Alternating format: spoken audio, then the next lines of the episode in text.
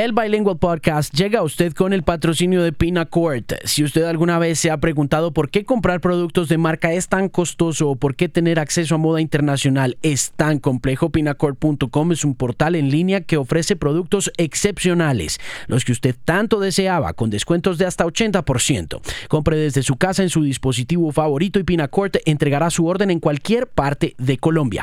Garantizan una experiencia agradable, segura, rápida y económica le va a encantar. Visite www.pinacord.com. ¿Qué es un podcast? un, podcast? es una transmisión digital de radio. Dicha transmisión se puede bajar a su dispositivo móvil, a su teléfono celular, a su iPad o a su tablet. Este es el Bilingual Podcast con Alejandro Marín. Este es el Bilingual Podcast. Buen día, buena tarde, buena noche, donde sea que lo encuentre este podcast, como sea que lo encuentre, a través de themusicpain.com o a través de iTunes también, como Bilingual Podcast con Alejandro Marín o a través de Spreaker. Un saludo muy especial y muchas gracias por estar ahí pendiente de estas transmisiones digitales. Mi invitada hoy es una emprendedora fantástica se llama Carolina Guerrero y trabaja con Daniel Alarcón en el que yo creo es el podcast latinoamericano más importante del mundo. Y creo que mi creencia en el tema puede aterrizarse fácilmente en los números que ella compartió con los podcasters en la conferencia Colombia 4.0 de la semana pasada. Alrededor de 248 mil, 250 mil descargas por mes, un promedio de 48 mil descargas por episodio hacen de Radio Ambulante el programa de crónica y de narrativa radial moderna más importante del mundo moderno en América Latina, desafiando así todo tipo de convenciones y de estándares en términos de noticias y de narración que en la radio tradicional y en los medios convencionales no alcanzamos a llevar a cabo. Y esto es un triunfo de la imaginación, de la narrativa y del periodismo libre, por lo que yo creo que no hay mucho más que agregar a esta introducción, más allá que recomendarle a todo periodista, practicante, community manager, podcaster, creativo, y cualquier otra persona que quiera meterse en el ejercicio del marketing o de las historias, pues escuchar esta entrevista completa está fascinante. Es simplemente un modelo a seguir de trabajo duro, de disciplina, de juicio y de consistencia en el mundo del podcasting. Mi invitada entonces es Carolina Guerrero, de Radio Ambulante, en el Bilingual Podcast.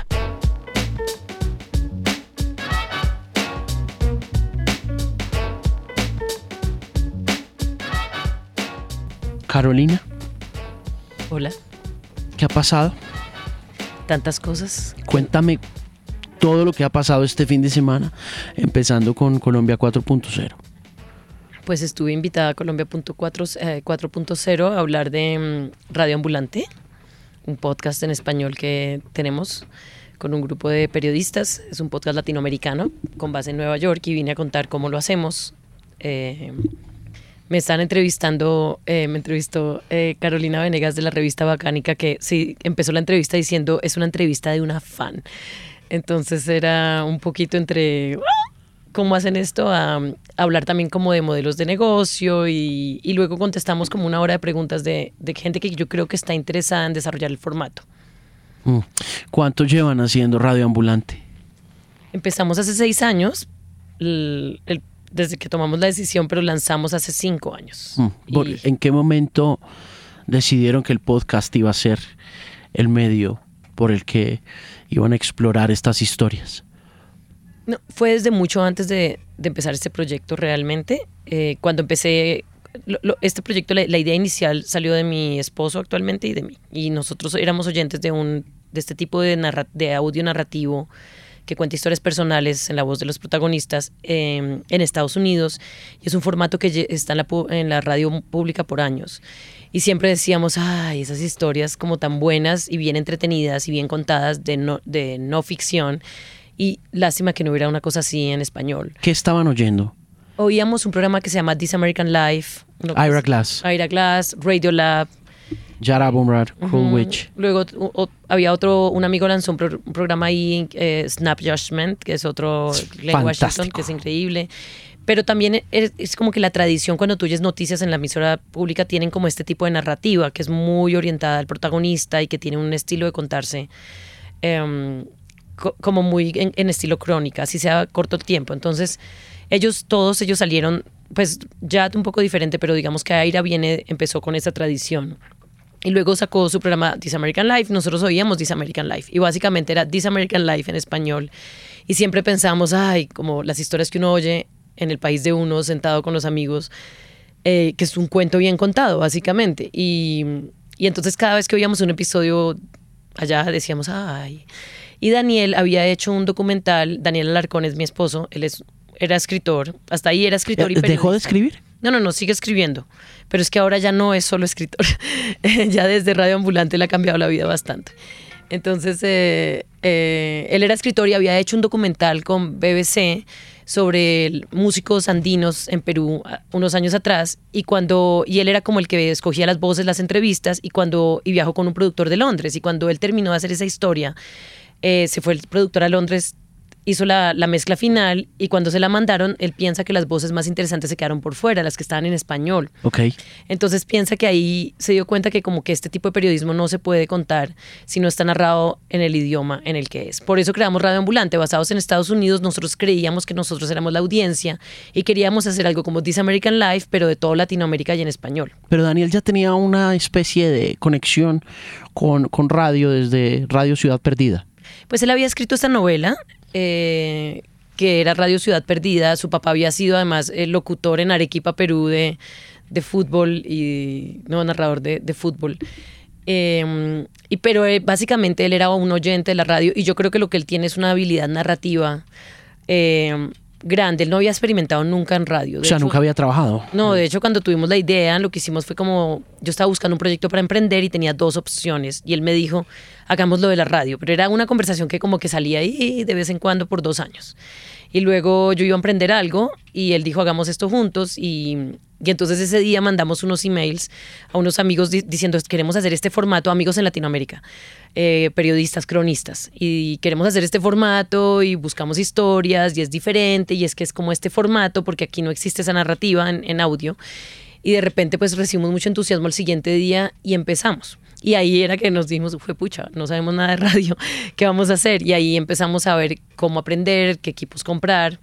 ¿Vos en qué estabas? En, en, en- Yo, estaba, yo, eh, justo cuando, cuando llegó este momento, yo tuve, te- tuve una lesión en la columna vertebral y estaba recuperándome de eso. Entonces ¿Qué estaba como pasó? lista para, no tengo ni idea, un disco herniado, pero muy poderoso, muy herniado. Entonces estaba como en esa recuperación y tenía dos proyectos. De, yo quería hacer algo de periodismo y documental. Y tenía dos proyectos parecidos, no, no de, de radio. Uno era con mujeres blogueras que están en líneas de guerra y la otra era algo mucho más como entrevistas. Pero esto de la radio me parecía mucho más interesante. A mí lo que me gusta es emprender proyectos. Entonces, y sobre todo cosas ambiciosas que uno puede coger desde la idea y sacarlos adelante. Y, lo, y pues la clave de eso es buscar el proyecto y luego rodearse del equipo adecuado. Entonces, cuando Daniel me propuso eso, él era excelente. Él es excelente en todo. Muy trabajador y muy talentoso. Y, claro, fue el socio perfecto. Aparte que en esa época éramos novios, pero aparte de eso, eh, a pesar de eso, eh, él como que nada interrumpe. Es como que nosotros mandamos ese email y ya era nuestro nombre ahí con un compromiso y de ahí en adelante es como trabajar como hormigas y, y, y además y de- dividimos el trabajo, ¿no? Tú coges la parte, él dijo, yo to- tú coges la parte del emprendimiento, yo cojo la parte narrativa. o sea, tú coges ventas, eh, promoción, mercadeo, infraestructura, todo. plataforma, todo, pero éramos como dos, dos gatos en nuestra sala tratando de ver, ¿y ahora qué? Mm. ¿Y qué es cu- cuando llegaste a esa, cuando, cuando Daniel te dice, vamos tú por este lado, yo por este lado, ¿cómo arrancas tú? O sea, ¿qué, qué es lo primero que haces para montar el podcast? ¿Cómo lo abordas? Ah, Sí, primero, lo primero que hicimos fue tratar de nosotros oíamos más que todos estos programas en radio, aunque también los bajábamos al podcast, pero para nosotros era como, primero era como tratar de averiguar cuál es la plataforma. Eh, por un lado conseguimos, empezamos a conseguir historias y de una vez empezaron a llegar y empezamos a hablar con estos periodistas, escritores con estas historias en la mano. Y segundo empezamos a ver eh, a quien conocíamos de radio que quisiera este tipo de formato, que es muy, como que es una grabadora pequeña, un micrófono y teníamos que ir a hacer entrevistas, ¿cómo se hace? Entonces contactamos a una, Daniel tenía el único contacto que teníamos en Radio Pública en ese momento, que era Annie Avilés, una periodista americana que trabajaba con NPR, que es la National Public Radio, en, em, en Bolivia y Chile. Y ella nos mandó un email diciendo, yo hago esto yo compro, tengo este equipo, no, nos mandó un email y compramos el mismo equipo cinco veces, hicimos como, ok, esto nos sirve, googleamos un poquito y ahí encontramos eso. También yo había conocido a otra persona, Nico Real, que es una colombiana, que había hecho un episodio para This American Life, súper recomendado, sobre el secuestro de su papá aquí y por eso fue que alguien nos puso en contacto. Entonces yo dije, ah, yo conozco a esta mujer de radio. Así empieza uno, ¿no? Como, yo conozco a esta persona y, y tú empiezas a escalar contacto sobre contacto. Entonces la, le escribí a ella, ella estaba súper ocupada, pero me dio como unos tips y la invitamos después a ser cofundadora del proyecto teníamos muchas cosas en común personales, como amigos y cosas, entonces era como una socia en la que yo confiaba y estaba más como al corriente, digamos, de, era una periodista joven que estaba muy al corriente de estas cosas. Eh, de este tipo de, podcast. Entonces, ella me ayudó a conseguir una, una, junta directiva como de consejeros que tenían buen nombre. Con Daniel conseguimos otros, yo conseguí otros. Y así empezamos y empezamos, ¿a quién conoce a no sé quién? A decirle a los amigos y los amigos, ah, se me ocurre no sé quién. Y llegamos a esa cita, no sé, este abogado de derechos humanos que no tenía nada que ver, pero él nos puso en contacto con no sé quién de una conferencia, nos invitaron gratis a la conferencia y allá conocimos otra cofundadora, ¿no? Entonces, es como que tú empiezas como a crear tu grupo de gente y gente que construye confianza y ya empiezas como a organizar. Para mí es como organizar todas las piezas y, y luego pensar, no estábamos pensando tanto en monetización en ese momento, pero sabíamos que necesitábamos más plata de la cuenta. Entonces, es decir, eh, no estaban pensando en monetizar, pero ya tenías más o menos un range de plata que se iban a gastar. Sí, digamos que ahí, ahí estamos muy llevados por la pasión si lo fuera a hacer otra vez, ya nunca haría un proyecto así. Tal vez no existiría Radio Ambulante. Por lo general eso pasa, ¿no? sí, eso, es lo que pasa. Pero éramos una pareja con niños. O sea, ha sido difícil, ¿no? Como, o sea, perdón, periodismo, escritor, es que no, no es lo que me pago, ¿no? Viviendo en San Francisco, digamos en California, que es la ciudad más cara de Estados Unidos. carísima. Eh, ahí lo que hicimos fue como que estamos pensando, Daniel dijo, yo voy a invertir una plata en estos equipos y, en como en un, presupuesto, una capital semilla. Y lo que hicimos fue lanzar una campaña de, crowdfunding en Kickstarter, que es esta plataforma de microdonaciones, donde tú pones tu proyecto y la gente te dona te dona plata y tú tienes que contar cuál es, la idea, cuál es la idea que vas a sacar y uno da como unos premios al final, si me donas plata, tanta plata te doy esto y eso. E hicimos eso, ahí recogimos 46 mil dólares. Pero ahí esa es la cosa con lo de la pasión que cuando, y es la manera como yo lo veo ya un poquito retrospectivamente, es que cuando, porque ahora hay muchos emprendimientos para podcast y para otros proyectos digitales, y siempre como que ahora la gente que enseña emprendimiento siempre dice tienen que tener en cuenta cómo se va a monetizar, o sea, lo que es, cierto, pero que sí, que sí, cuando tú lo miras es como, o sea, la, la opción es o lo haces súper bien y tienes inversionistas y tienes no sé qué, o no lo haces. Y nosotros creemos que hay un espacio intermedio como lo hizo Radio Ambulante. Entonces, ahí eh, por ejemplo, nosotros fuimos a Kickstarter, que era una plataforma que era de mucho uso en Estados Unidos, no había categoría de periodismo, nunca había habido un, eh, un podcast ahí. Un startup de podcast. No había habido un proyecto periodístico ahí todo eran como artistas, educación, no sé qué.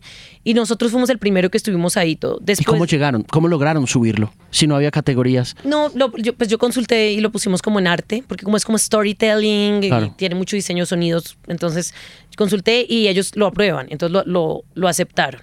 Pero fue interesante porque nosotros hicimos esa campaña, recogimos 46 mil dólares y luego un productor de radio que es muy bueno, que es un genio, que se llama Roman Mars, que tiene un podcast que se llama, o tenía, todavía lo tiene, pero en esa época un podcast muy, llevaba como dos temporadas creo, eh, que se llama 99% Invisible, es como 99% invisible. Es fenomenal ese podcast. Es sobre diseño y, urba, y como diseño y arquitectura. Entonces él vio la campaña y dijo, ay, yo necesito 40 mil dólares, yo voy a hacer lo mismo.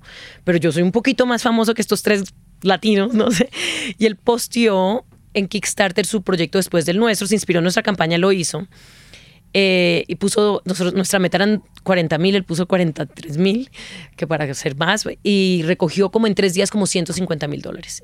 Y entonces se dio cuenta que él podía hacer esto sin necesidad de un distribuidor grande de la radio pública que tenían como todo el, mercado y además era como sin ánimo de lucro. Y ahí crearon la, cambió toda la industria del podcasting porque estos podcasteros empezaron a darse cuenta que podían ser independientes, que no dependían del patrocinador de la emisora, que no dependían, que podían encontrar audiencias de nichos, que podían encontrar sus propios, su comunidad les iba a donar plata, porque en, a Roman Mars eran todos arquitectos y diseñadores dándole, claro que sí, 100 dólares, 100 dólares, era impresionante. Y después de eso, él lanzó un proyecto que se llama Radiotopia, que... que, que el colectivo. Que monetizó a punta de Kickstarter también. Eh, y muchos, y, cambió, y luego crearon la categoría de periodismo. Y cuento esto con mucho orgullo porque al final un proyecto chiquito con mucha pasión como Radio Ambulante hizo este cambio, digamos, o sea, fue como innovador en Kickstarter y empujó algo a los gringos. Claro, empujó algo que desencadenó después y hay un timeline que alguien hizo investigando eso sobre el tema. Pero entonces yo creo que si no hay esa pasión y no, y no empiezas con ese capital de riesgo que es personal, hay cosas que no pasarían. Mm. ¿Cuánto, ¿Cuánto era el capital de riesgo personal que invirtieron? Eh, como veintipico mil dólares. Siempre es un billete. Es un billete largo. es, un billete. Sí, es un billete. Y además eran, venían como. ¿Y en qué, lo en qué lo invirtieron? ¿En qué? ¿Servidores, eh, computadores? No, hicimos eh, equipos de, grabación que incluyen grabadora digital, micrófono, audífonos. Y eso, digamos, cada uno puede hacer como en esa época como 700, 800 dólares. Como, compramos como cuatro de esos. Em, creamos un website. Nos costó como 7 mil dólares. Estoy aquí dando cosas. Pagamos algo de talento, algo, ir a una conferencia aquí, una por dos, ¿no? un poco de viaje. También nosotros decidimos que a todo el mundo que participara en el piloto, porque queríamos las historias de otra gente, em, le íbamos a pagar no nos parecía bien no pagar. Claro. Porque usualmente en los pilotos es, no, pues métete con el piloto y si nos va bien todos llegamos, pero nos parecía difícil queríamos que la gente respetara el trabajo y así fuera poquito íbamos a pagar. Y entonces ese, ese capital y lanzando el Kickstarter, como hacer, ¿no? Eh, hicimos, por ejemplo, un taller con la FNPI en Cartagena antecitos de lanzar entonces eh, ellos invitaron a las maestras, pero a las dos personas que iban a enseñar radio, pero yo no puedo enseñar radio porque yo no soy la productora de radio, yo soy la emprendedora, entonces lanzamos, sacamos para que yo pudiera ir a ese viaje, por ejemplo, ¿no? Entonces, eh, cosas que como que sentíamos que eran buenas, buenos momentos para invertir e ir creciendo ese proyecto. En Cartagena hicimos una fiesta de cierre de la del taller, entonces pagamos el DJ, ¿no? Que eran los de sistema solar. Así, ¿no? Como, pero en esa época no eran famosos, ¿no? Entonces no era tan caro. Y, y bueno, después del Kickstarter eh, ya teníamos un prototipo probado con unas historias que pusimos ahí, lanzamos en nuestro website y empezamos a crecer con audiencia, pero realmente nosotros no crecimos una audiencia, la construimos, porque en Estados Unidos la audiencia que había para este tipo de radio era gente que escuchaba esto, este tipo de narrativa en inglés, no de Latinoamérica. Nosotros nos tocó ir a buscar dónde estaba esta gente que podía estar interesada en el mismo contenido en español y sobre Latinoamérica. Mm. Y en Latinoamérica este formato tan largo, porque pues episodios muy largos que no, tú en radio oyes uno, tres minutos, no oyes tan, tan largo. Entonces es, era también ir a convencer a una audiencia de que era un episodio que valía la pena oír hasta el final. ¿Y cómo llegaron a esa audiencia? ¿Dónde la encontraron? Nosotros redes sociales, yo creé una cuenta, creamos una cuenta de radio ambulante en Twitter. En Twitter, ok. Y nos volvimos Daniel le tocó meterse a Twitter, que realmente amó, él no quería, él no le gustan las redes sociales, Facebook y eso. Yo estaba en Twitter, pero yo tampoco era, yo solo leía en Twitter y solo leo de hecho y hago retweets, yo no, digamos, no participo tanto, no tengo tiempo, pero digamos que estoy muy presente en Twitter. Pero ahí, pues entonces creé la cuenta de Radio Ambulante y me acuerdo sentada frente a ese Twitter diciendo cero seguidores. Entonces, los primeros cuatro, no nosotros, sí y empezar a levantar ahí, como tenemos este programa. Yo creo que, digamos, con el crowdfunding, eso lo hicimos para, para hacer la campaña de Kickstarter. Y yo creo que lo que yo siempre les recomiendo a otros amigos que quieren emprender, emprender proyectos es que estas campañas de, crowdfunding son buenas porque tú tienes una excusa para promover y promover cosas y que otra gente se entusiasme con lo que tienes ahí. Entonces creamos la cuenta para lanzar esta campaña y, y, promover. Y realmente nos funcionó bien. Ahí empezamos a acumular hicimos mucha expectativa, conseguimos donantes, conseguimos amigos de los amigos, em, mostrábamos pedazos de audio de lo que estábamos haciendo, entonces mucho, mucho Twitter, algo de Facebook, pero fue Twitter realmente, y el boca a boca, emails, en esa época emails. ¿Y SoundCloud? SoundCloud no, SoundCloud pusimos los clips, pero ahí como que empezamos a acumular seguidores, pero no lo articulamos como para, para, para... conseguir oyentes, oyentes. Digamos que en SoundCloud teníamos, ahorita estamos ahí, pero ya no estamos activamente en SoundCloud, cambiamos de, de plataforma. ¿Se quedaron en iTunes? Sí, estamos en iTunes. Pero digamos que básicamente lo que pasa en podcasting es que tú, tú empiezas, tú pones tu clip de audio que grabas, tu MP3, digamos, ah, esto está listo, y tú lo subes a una plataforma donde empieza como el oleoducto del podcast. Y de ahí tú lo distribuyes a diferentes partes. Entonces nosotros, el nuestro en esa época empezaba en SoundCloud. Lo poníamos ahí, luego uno le decía en SoundCloud, ponlo en el, en el iTunes, ponlo en el Stitcher, ponlo en iVox, que creo que es una que está aquí. Bueno, entonces él lo distribuye, pero el que te da, nos daba los números era este SoundCloud.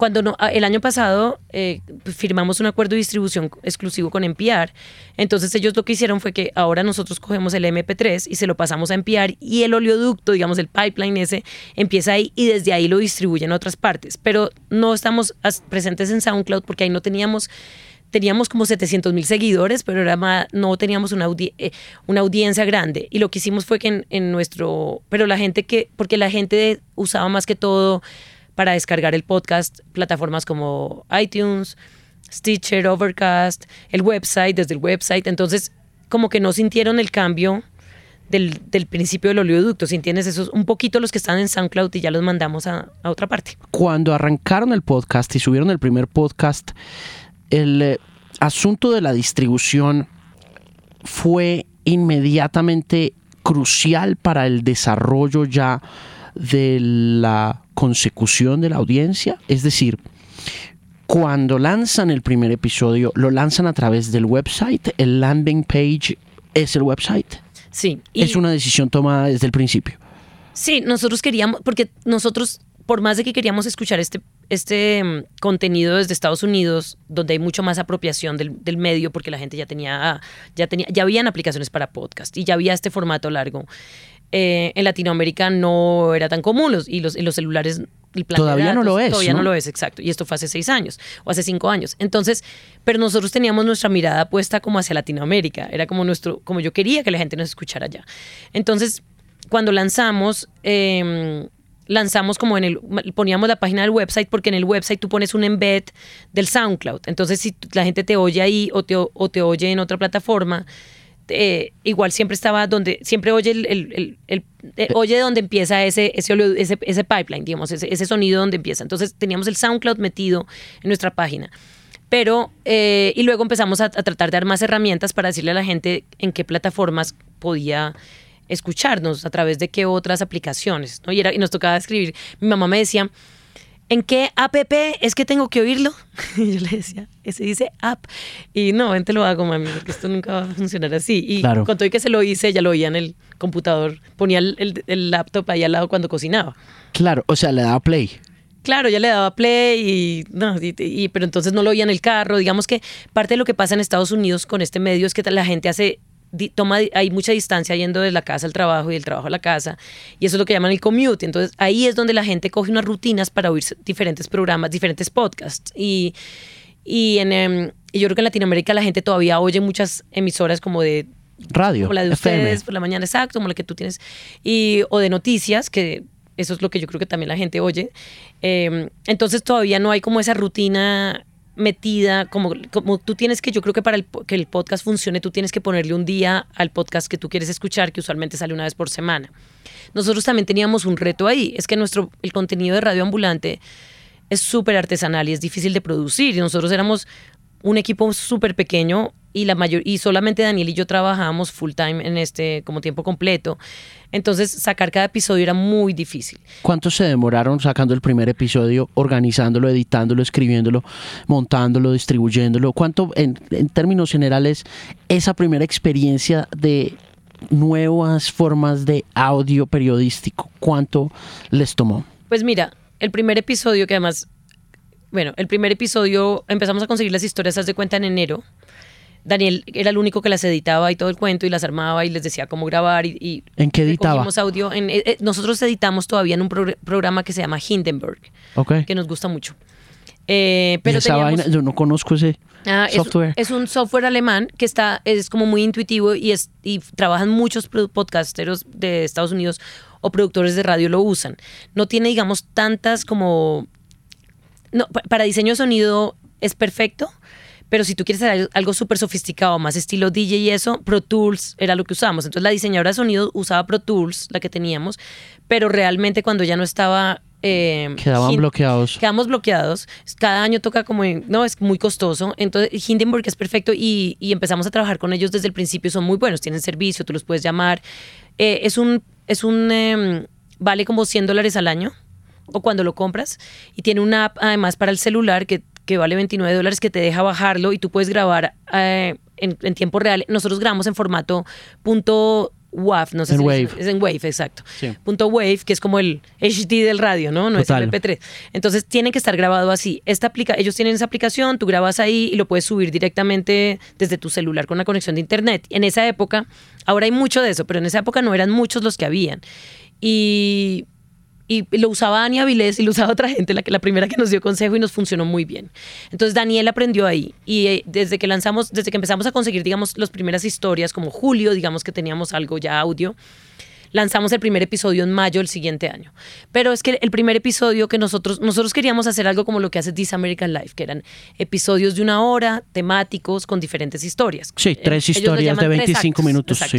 Nosotros pensamos, entonces hicimos, el primero que lanzamos se llamaba Mudanzas, pero sacar ese episodio con historias de toda Latinoamérica, con alguien que está aprendiendo a hacer radio, que era Daniel, y gente que nunca ha pasado de impreso a radio, era muy difícil y fue muy, muy extenuante. Sacamos tres episodios así, eh, que fue ¿Por la qué? primera ¿Qué- temporada. ¿Qué fue lo que más duro les dio como podcasters de llegar y encontrarse con ese tema?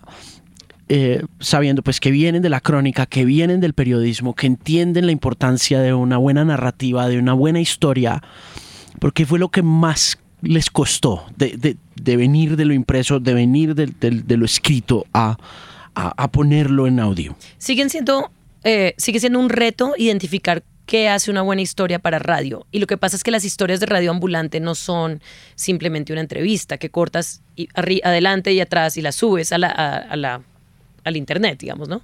La- las historias de radio ambulante tienen que ser entretenidas, es lo más importante, tienen que ser sorprendentes, son historias humanas, pero tiene que haber algo interesante para que nosotros queramos hacer una historia para radio ambulante. Mm, Entonces, eh, y es una experiencia personal, necesita voces, necesita alguien que tenga una buena voz.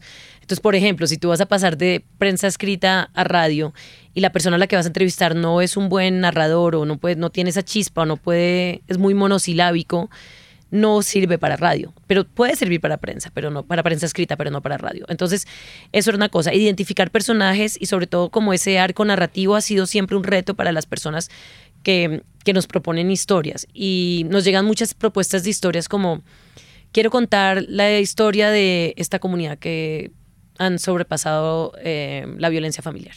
Entonces, eso no es una historia. Ahí toca decir, ok, pero encuentra un personaje o personajes, cuál es la historia, qué es lo que tiene único, porque queremos contar algo que no está tan contado en los medios. Así sea una historia mediática, queremos verle otro, otra, como otra capa a la cebolla, ¿sí entiendes? Entonces, eh, esa es la parte que ha sido, esa, esa parte ha sido un reto. Entonces, con los productores era mucho entrenamiento, mucho entrenamiento, además no es un formato que se escuchaba en español. Entonces no era como decirle, ay, como este programa en inglés era, en inglés se volvió, ah, es como This American Life en español y en Latinoamérica. Y todo el yeah, claro, I, uh, I always wanted to do that, ¿no? Y fácil, era, el elevator pitch duraba 10, mi- 10 segundos, pero en Latinoamérica era, es un formato narrativo, no sé qué, y cuando tú piensas en radio en Latinoamérica piensas en la formalidad del locutor. Todavía me llegan propuestas de soy locutor. Y entonces, ok, si vas a presentarte un trabajo en radio ambulante, no seas locutor. El locutor no, no funciona porque va a ser muy difícil quitarte, no, no, no digamos tú porque tú estás conversando así, pero la gente que tiene como formación nos escriben a veces, creemos que el, presentador necesita unas clasecitas de locución y sin duda sí, pero para este radio no. Entonces, eso ha sido un reto, las historias. Otra cosa que fue un reto eh, para armar un episodio con varios episodios eh, con varias, una historia, un episodio que tuviera varias historias de diferentes países, era el cumplimiento, que es que también hay un reto en el periodismo en Latinoamérica y es que los periodistas tienen que hacer tres trabajos, cuatro trabajos al tiempo para llegar a, cu- a cubrirlo del mes. Entonces escriben en una revista, eh, hacen otra cosa aquí, ¿no? Eh, tienen muchos trabajos. Entonces, nosotros somos, el, el trabajo de cada historia requiere transcribir todo el audio que- de la entrevista, crear un, guion, revisar este guion, volver a editarlo, revisarlo. Hacemos como cuatro ediciones y eso implicaba mucho trabajo para el ¿Cuánto tiempo más o menos les está quitando ese proceso que yo creo que es el más difícil de desarrollar y de aterrizar en un ejercicio de podcasting profesional y es entrevistar, oír, editar, transcribir, volver a editar? ¿Cuánto se demoran haciendo eso? Como hay historias entre cuatro y un año, por historia. ¿Sí entiendes? Entonces, entre cuatro meses y un año. O sea, te demoras entre cuatro meses y un año sacando cada episodio. Oh, man. Es que, es que, entonces, claro, estábamos sin el equipo que necesitábamos, entrenando el pequeño equipo que necesitábamos. Entonces, la gente que llegaba a Radio Ambulante empezaba a aprender. Y ha sido un, un proceso de aprendizaje nuestro, pero también del equipo. ¿Y cuántos episodios están sacando? Este año vamos a sacar 30. Llevamos dos. Pero tenemos ya como 10 historias alineadas. La cosa es que eh, para, para el formato, para este formato, eh, y sobre todo también es un proyecto ambicioso porque es un proyecto latinoamericano, regional, que incluye Estados Unidos también. Entonces, si tú estás en una ciudad y si hubiéramos hecho algo local, hubiera sido más sencillo porque el reportero puede ir a reportar, venir a producir. Eh, Pero la audiencia es predominantemente gringa, ¿no? Digamos que radica allá. Sí. Porque eh, lo que me decía Jairo de la conferencia que tuvieron es que tienen más o menos un average de 48 mil downloads por episodio. Sí, más o menos eh, digamos, tenemos más o menos eso, y el 70% de esos vienen, están en Estados Unidos. Antes era el 60, ahora que estamos con NPR ha, cambiado. Pero eso no, no quiere decir que la audiencia no es fuerte en Latinoamérica. Lo que, lo que sí estamos tratando es de, de, vencer, de llegarle a crecer esa crecer esa audiencia en Latinoamérica y ver por qué, cuáles son los retos para escuchar. Sí, pues yo creo que es que son muchos, ¿no? Sí. Pero ahí, ahí, hemos, ahí hemos, digamos, eh, doblado, como vencido algunos, pero yo creo que que es, yo creo que es parte de apropiación y yo también creo que es parte de falta de competencia. Radio Ambulante, yo sé por qué no se ha replicado un proyecto como Radio Ambulante, porque es muy, se requiere ese tiempo para aprender ese, esa inversión. Entonces, nosotros queremos que haya más proyectos como Radio Ambulante porque eh, esa competencia solo nos ayudaría a nosotros. O sea, nosotros somos competidores de nuestros competidores, pero somos amigos también. Correcto. ¿no? Eh, eh, sí, es muy transversal el ejercicio, ¿no? Es como también muy horizontal. es una cadena colaborativa ahí muy interesante. Sí, y, pues es que todos queremos el, objetivo es común, es como una misión. Queremos contar historias que merecen ser contadas, que, que tienen que ser escuchadas. Y mientras que eso es lo que nos mueve a todos los que producimos eh, radio y podcast y todo, es, y el periodismo, ¿no? Eh, más en una época en donde todo se está poniendo tan oscuro. Em, eh, hay voces que si no las saca uno, no las vamos a sacar, ¿no? Entonces, eh, yo creo que eso hace que sea un ambiente colaborativo. Pero en Estados Unidos, por ejemplo, cuando empezó a, empezaron a crearse estos, hace tres años que empezaron a salir estos podcasts después de Serial y había empezó a haber mucho dinero para crear nuevos podcasts y todo, pues los, el pequeño grupo de productores entrenados de la radio pública, que eran, no sé, 300 personas, empezaron a, a sacárselos los unos a los otros y sigue pasando. Entonces Gimlet Media llegó y contrató a la mitad de de WNYC, la emisora de Nueva York, luego Audible llegó y se contrataron estas grandes marcas porque tenían mucha plata y, y eso, eso ha hecho sufrir a todos estos podcasts. Radio Ambulante es un proyecto muy esquineado en ese sentido, porque el talento en español no, no hay tanto, los productores bilingües, que son poquitos que hablan español e inglés, están o contratados o no los podemos no tenemos tanto presupuesto digamos para, para contratarlos. Entonces nosotros tenemos todavía que entrenar al talento como que formar estos productores. Pero eso también nos da una satisfacción grandísima porque yo he visto en Radio Ambulante cómo todo este equipo ha crecido este proyecto depende de mi equipo no depende de mí. ¿cuántos eh, son ahora? 13 13 y, y, yo, vamos yo creo que vamos a seguir contratando el próximo año un par más. Quiero a alguien basado en México. Eh, que cubra Centroamérica y también quiero, estamos tratando de hacer, por ejemplo, estamos en un experimento hoy, desde ayer. Estamos cubriendo, haciendo una historia del terremoto de México y vamos a lanzarla la próxima semana. Entonces, esa es la primera, te, acabo de decir cuatro meses, un año. Entonces, esto fue, no, vamos a, y todo mi equipo está hoy trabajando, trasnocharon ayer armando, ya alguien fue y entrevistó ayer, tenemos, tenemos un productor en México, entonces es el, el diseñador de sonido. Entonces él, pues con toda esta cosa, estaba en la, calle y todo y terminamos armando unas entrevistas.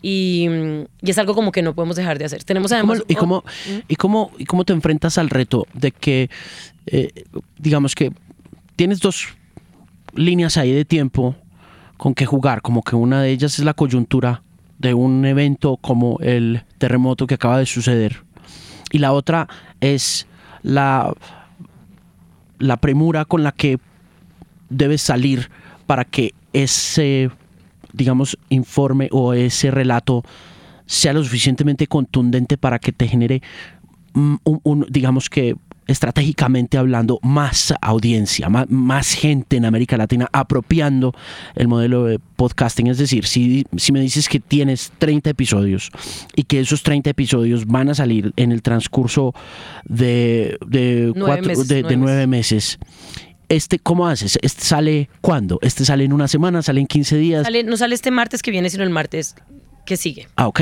ok. Y lo, que, y lo que hago es, realmente tenemos un poco más de equipo y todos son súper colaboradores. Trabajamos de manera remota. Son 13 personas en 9 ciudades, son 7, muy remoto. Y, y, y lo que hacemos es que eh, yo suelto una idea, tenemos, usamos un, un medio para un, como un sistema de chat para Slack. equipos Slack para comunicarnos. Entonces a veces yo suelto ideas, yo suelto ideas todo el día, pero yo no soy la directora editorial, es Daniel y Camila Segura y bueno, ellos. Entonces a veces soltamos una idea y todo el mundo piensa y rebota ideas porque es- eso es divertido. Y esta del, terremoto salió, como que lo había hablado, lo habló Daniel con Andrés Aspiri, nuestro productor en México, y él recogió un audio y luego dijeron, ok, tenemos este audio, ¿qué vamos a hacer con él? Eh, y ahí mismo entonces se pusieron todos a trabajar. Yo creo que parte es tener ese equipo, pero también lo que creo que te permite el podcast, que tú sabes, y que es la parte más divertida, es que tienes un formato que no está amarrado al, a la gran empresa o al gran medio de comunicación. Te permite ser muy creativo y experimentar. Sí, Entonces yo, ahora... yo le decía a mi jefe hace un- un- unas semanas que yo sentía que el podcast es como un gato y que la radio es como un perrito. A ver, a ver, cuenta, a ci- ver. en ciertas condiciones. Si él me volteaba el, el argumento, me decía, no, no, not necessarily, man. ¿Y por qué, ¿Pero por qué dices tú que es como un... porque yo porque yo siento que el- la radio eh, cuando tú prendes la radio en cualquier mercado no importa dónde estés puedes estar en Suecia puedes estar en Los Ángeles puedes estar en Bogotá la radio siempre va a salir a tu encuentro, you know, wagging its tail, como que siempre te va a olear la cola y siempre va a estar feliz, como que siempre va a buscar complacerte. La radio siempre está ahí en FM, eh, digamos, también en el mismo sentido, de alguna forma, que el podcast en términos de audiencia, porque el commute sigue siendo muy importante para los dos.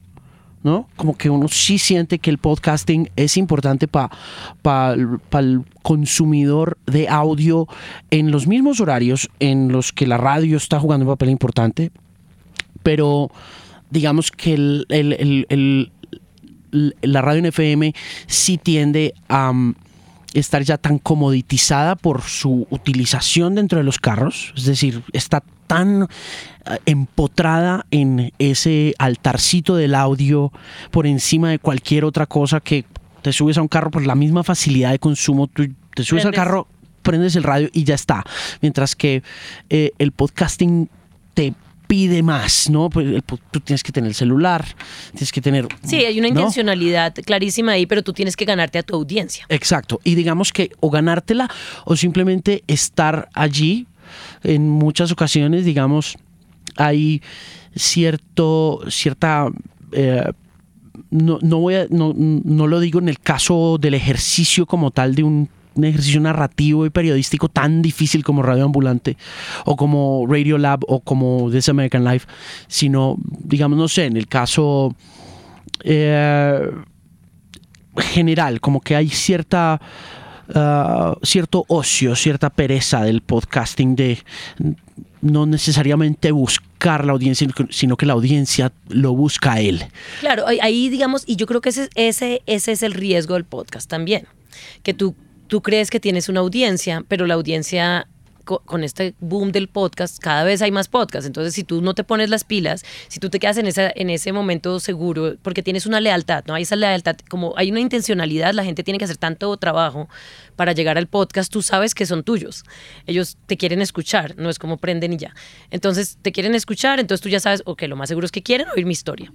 Y para los patrocinadores eso es buenísimo. Ellos quieren patrocinar porque saben que esa gente quiere ir allá y van a oír esa historia. Pero es muy arriesgado no escuchar lo que- o no entender la, si no conoces la, si no consideras que tu audiencia es una comunidad, si no lo dejas como si fuera una cosa detrás de una pared, es te puede es un arma de doble filo porque te puedes quedar en tu esquina segura y un día esa gente se va a ir a oír otro podcast. A nosotros nos pasaba, sobre todo al principio, porque el otro reto era que el, para el segundo año nosotros solo lanzamos un epi- 10 episodios por año. No, no podíamos garantizar esa frecuencia porque éramos tres, eh, otra vez, poquitica gente. Y, y el siguiente 15, o sea, siempre ha sido como difícil. Hasta ahora podemos garantizar una frecuencia semanal. Y eh, tú tienes que hacer mm, como demasiadas maromas para que esta gente se quede escuchándote. O sea, para que esa gente vuelva y el, el, el próximo año después de tu de recreo de temporada, vuelva y se enganche otra vez y tienes que volver a colarte en sus rutinas y tienes que hacer que te extrañen y todo eso. Entonces, eso, eso realmente es un trabajo que nosotros hemos hecho como a través de redes sociales. Afortunadamente no tenemos ahí, como no tenemos competencia, entonces la gente nos ha recibido siempre con los brazos abiertos. Pero ahora que somos más grandes, también tenemos un, un editor de audiencias que es una persona que está entendiendo a nuestra comunidad, hablando con ellos, dándoles más que el podcast en redes sociales, ideas y poniéndolos a hacer un poquito de cosas más lúdicas, como ay, tome la foto de su casa y hacemos calle Latinoamérica, por ejemplo. Fue el proyecto, el primer, la primera historia que se llamaba Ciudad Infinita. Empezó por nosotros, todos ahí detrás del Slack. Ok, equipo, a tomarse la foto ahí en Google Maps y, y, me mandan un screenshot de la, de la, de la foto de su, de su calle. ay, ¿a qué horas? Todos están ocupados. Pero fue tan divertido, todos, ay, nos pusieron a jugar y, y la audiencia lo está recibiendo así. Y es una conexión como al episodio, digamos. Entonces, desde que él llegó al, al, al proyecto hace, hace nada, empezó con nosotros esta temporada, hemos escuchado mucho de la audiencia. Era como que estaban ahí leales, pero no el intercambio era un poquito hermético, un poquito serio, y ahora es como hay más como interacción de una manera más personal. Entonces yo creo que eso es súper importante. Sí, claro, ese tema comunitario es esencial en ese desarrollo. En cualquier tipo de podcast, el nuestro es narrativo y es más largo. Eh, si tuviéramos más productores, podríamos sacar historias más, más, un par de productores más, sería más fácil sacar historias más rápido, como incrementar el, el el volumen de producción, digamos. Pero eh, como tú, digamos, una buena entrevista que es interesante, pues la gente va a estar ahí contándote, ah, a mí me acuerda de esto. Te van a decir después si lo pones, si, si trabajas y encuentras la audiencia no solamente en el aire, sino también en redes sociales. Lo que pasa es que eso requiere mucho trabajo. O sea, requiere a alguien si es, porque usualmente hay gente que tiene podcast, tienen ellos mismos el podcast y ellos mismos hacen la, la las redes sociales, todo. todo, todo, todo, la entrevista. Es súper DIY, sí. Sí, exactamente. Y esa es la cosa, esa es la otra cosa con el podcast, que es que la, la gente confía en ti y eres tú. Entonces, cuando, si tú cierras, si alguien viene y te reemplaza a ti, van a decir, bueno, mm, de pronto sí. En Radio Ambulante, digamos, tenemos, el, el presentador es Daniel Alarcón, pero él presenta, a veces está más presente en las historias, pero yo creo que hemos diseñado un podcast que sí si Radio Ambulante no está, la historia todavía puede estar ahí, ¿si entiendes? Porque la historia la cuentan otras personas. Eh, hay mucho como ese concepto de host en, en, NPR y, lo han resaltado bastante. Sí. Pero para nosotros era importante que la historia es lo que resalte Radio Ambulante. Y, y yo creo que tenemos historias poderosas que no dependen necesariamente del presentador. ¿NPR está sindicado? Eh, eh, ¿Radio Ambulante está sindicado en NPR al aire o no? No, no estamos sindicados. Eh, estamos, vamos a hacer unos experimentos ahora. Nosotros hemos tratado de estar sindicados al aire hace rato pero, pero nunca fue un proyecto, es un proyecto digital solamente, que fue planeado para ser digital solamente. Eh, lo que pasa es que hay muchas estaciones de radio comunitarias, hay muchas estaciones de radio públicas que cogen audiencia que habla español. Y para nosotros, eh, y, lo que pasa con NPR es que NPR es la radio pública, hace como, como la, toda el distribuidor de radio pública de Estados Unidos, tienen todas las emisoras públicas afiliadas. Eh, es grandísimo, hacen un trabajo extraordinario pero sigue siendo un proyecto creado por, por gente anglosajona, eh, no incluyen tantas voces latinas, están, eh, todo este tema de la diversidad está cambiando en medios, mm. pero NPR está haciendo un esfuerzo grande para que esto también cambie y en, en, su empresa y en el contenido que traen. Entonces Radio Ambulante para ellos era como un, proyecto que llenaba la calidad y que los podía, ya traía una audiencia y, y con ellos estamos tratando de crecer esa audiencia. Entonces, eh, aunque la idea es una apuesta a podcast digital, que está bien, para nosotros sería muy chévere estar en emisoras porque nuestra comunidad está ahí. Porque ahí nuestra, nuestra comunidad prende la emisora todavía. Por supuesto. En ciertas partes y no tienen acceso a esas historias. Tienen acceso a otro tipo de contenido en español que de pronto ofrece otras cosas y que también está bien, ¿no? Noticias o música o algo, pero nosotros sentimos que este, este storytelling, este tipo de narrativa no, no se encuentra y que queremos que lo oigan. En algún momento se encontró y desapareció por todas nuestras obligaciones, presiones, mm, por la misma manera como la radio ha evolucionado, como ha evolucionado el oyente, como tiene cualquier cantidad de opciones, como la misma televisión le ha invadido su capacidad de, asombrarse frente a formas de audio y todo ese rollo. Es, complicado, ¿no? Es... Pero también los hace pellizcarse un poquito, porque también, bueno, yo voy a echar aquí mi clavo, pero también hace que, por ejemplo, claro, es como, como que tú tienes una, una cantidad de gente que tiene unos, unas habilidades y unos talentos, pero después ellos se dan cuenta, ve, este tipo se gana mucho más que yo, yo sé hacer esto, yo también voy a intentar yo por mi esquinita hacer esto por mi cuenta, a ver cuánta y qué audiencia puedo conseguir y, con quién puedo hablar y, Y porque si tienes un conocimiento técnico, ya lo que tendrías que hacer es desarrollar esa, esa, esa parte más narrativa o algo así, pero, pero, por ejemplo, yo sola nunca hubiera podido crear radio ambulante. Pues yo la creé sola, me rodeo de la gente. Pero digamos, cuando hay un taller para dictar, la que está disponible soy yo. Y yo no puedo dictar talleres, yo mando a mi gente para dictar talleres. Entonces siento como que hay unas habilidades que si, que si alguien las tiene y piensa en esa parte, por ejemplo, tú eres un buen entrevistador me estoy divirtiendo un pocotón. Entonces, digamos eso, tú puedes hacer un podcast de entrevistas porque ya tienes un poquito de audiencia creada y tienes y eres bueno entrevistando. Entonces, yo creo que la gente tiene que encontrar cuáles son sus talentos, eh, hay podcasts de todo, de todo. Es que... De, hay mm, cosas muy buenas y hay cosas perversas, ¿no? pero hay de todo, hay temáticas. estuve en un, eh, estuve también en un, em, en una conferencia de radio digital en Europa, en, España el año pasado y era todos académicos. Entonces también aprendí un pocotón de cosas, porque esa es la otra cosa, que esta es una industria que está muy centrada alrededor de Estados Unidos, porque ahí están estos podcasts y mucha plata. Y yo vivo en Estados Unidos, entonces todo es muy centrado en Estados Unidos. es el mercado más grande de podcasting. el mercado más grande. El segundo es Brasil. Ah, sí, es que nos oyen en Brasil una cantidad. Y entonces fui allá y me contaba, por ejemplo, una mujer, una académica de Alemania que presentan estos casos en estas conferencias académicas y ella decía que había esta comunidad, una mujer que creó un podcast sobre cómo tejer. Y tenía como 40 mil descargas de toda Alemania en alemán de cómo tejer, porque claro, es un, eh, gente muy aislada en el campo, que tejen mucho y se sienten muy solos y entonces encontraban en esta voz esa compañía y esta comunidad y eso es increíble y eso es lo que uno no, como que tú puedes encontrar esa audiencia y ese nicho y, sentirte acompañado y acompañar y eso es como, yo creo que eso es oro mm. y si los, los medios no lo notan, están... ¿Tú crees que cuál va a ser más importante a la final en el desarrollo del podcasting como ejercicio de escucha en América Latina? ¿El carro o el celular? Este, ahí me la, pones un yo, yo creo que el celular, me parece que el celular es el medio. ¿Y tú crees que en, que en la movilidad y en el celular iTunes sigue siendo el rey de la distribución? No, yo creo que, o sea, yo, yo, yo yo creo que la tecnología ha cambiado tanto. Yo estaba justo cuando lanzaron Serial, yo estaba en Stanford, en Silicon Valley, en la Universidad de Stanford en Silicon Valley, haciendo un proyecto de innovación de, radio ambulante precisamente, en una beca de periodismo.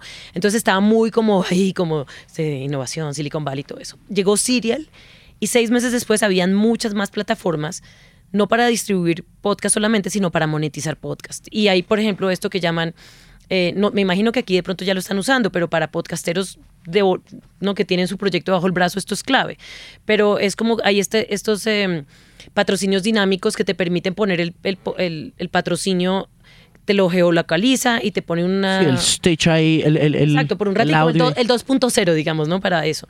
Y, y entonces yo creo que que en Latinoamérica, o sea, que van a haber más plataformas de esas y van a haber más plataformas. Hay una Acast que lo hace, acaban de recoger como 19 millones de dólares más.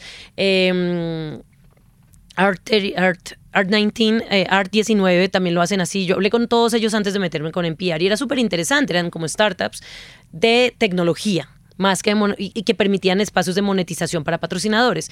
Y ellos cogieron una cantidad de podcasts independientes. Yo estaba muy tentada a meterme ahí porque a mí me gusta como, como como, ah, yo quiero hacer algo innovador por mi cuenta, no sé qué. Pero luego NPR, digamos que nos convenció con una buena historia y estuvo chévere. Pero eh, este tipo de plataformas no es sino cuestión de que, y ellos están buscando, por ejemplo, mercado en Latinoamérica. Entonces yo creo que una de estas plataformas cogen unos buenos podcasts, los montan ahí y van a tener, y, y la gente va, yo, yo, creo que va a empezar a oír en, en, el app, es un, son apps en el celular. Sí. Yo creo que, espérate, yo creo que en Latinoamérica lo que veo aquí es que, bueno, sí, hay mucho trancón. El carro es más fácil para escuchar, yo creo que lo que tú quieras, y la radio digital también. Nosotros estamos entrando de radio digital también con NPR. Pero también, y también hay el otro reto de la seguridad, de si sacas el celular, si te lo roban. Entonces yo también creo que en Latinoamérica no, no sé cómo funcione por ciudad o por depende de la ruta en la que tú te, te, muevas. Yo veo gente oyendo música, pero yo no saco mi celular acá porque siento que que si me lo quitan se me cae el trabajo, se me cae la familia, se me cae. Entonces me lo paso escondiéndolo ahí, ¿sabes? Como que me han metido tanta paranoia. Entonces no sé cuál es el reto por ciudad, pero yo creo que definitivamente es cuestión de un par de años es que esto va a cambiar. Hmm. Um, es por, lo digo porque estando en Anaheim, en este Podcast Movement Conference, eh, se habló constantemente de iTunes y de la hegemonía que iTunes tiene sobre la distribución y el consumo de podcasts independientemente de otras apps que puedas tener.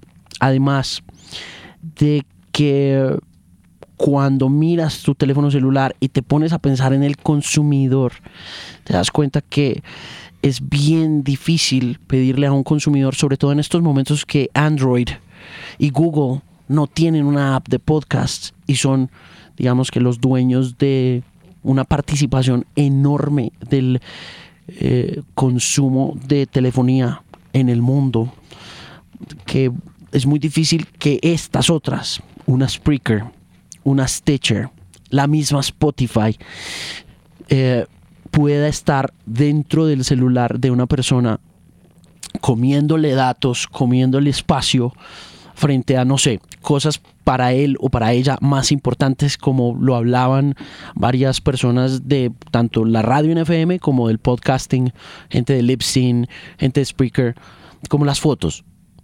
O sea, como que hay muchas cosas que el usuario todavía tiene que enfrentar y que el podcast también como ejercicio eh, fácil de consumo tiene que enfrentar, y sobre todo en, eh, eh, circunstancias como, como en América Latina, ¿no? Como, como que, primero, si vas a escuchar en el carro, eh, tenés que hacer un montón de peripecias para oírlo. Encima de eso, si lo vas a descargar, te va a ocupar un espacio y te toca borrar fotos o, o, te toca mirar a ver qué borras y como que con qué te quedas, te quedas como con Stitcher o te quedas con Spreaker o te quedas con Facebook o Twitter y como que la decisión es bastante fácil de tomar, como que te deshaces del podcast, ¿no?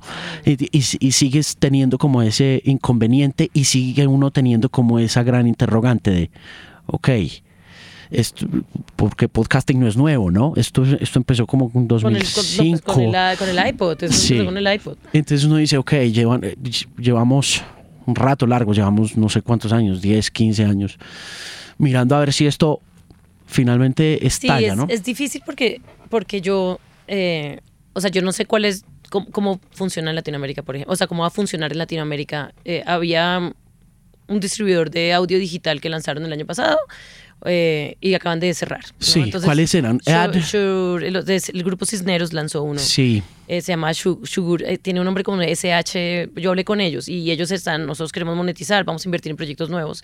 También querían ver si Radio Ambulantes se metía por ahí, pero pues no. Pero me, hablé con ellos, me parecía muy seria la propuesta y me dio mucha tristeza cuando hace dos semanas oí como acaban de cerrar y dije, no puede ser. Entonces yo creo que hay una, pues hay un distribuidor en, en, en España nuevo que se llama Conda que ellos lo que están haciendo es tratando de monetizar, justo acaban de, rediseñar su plataforma. Es un poquito, soy amiga de los fundadores. Nos, hicimos amigos aquí en, este, en esta aventura.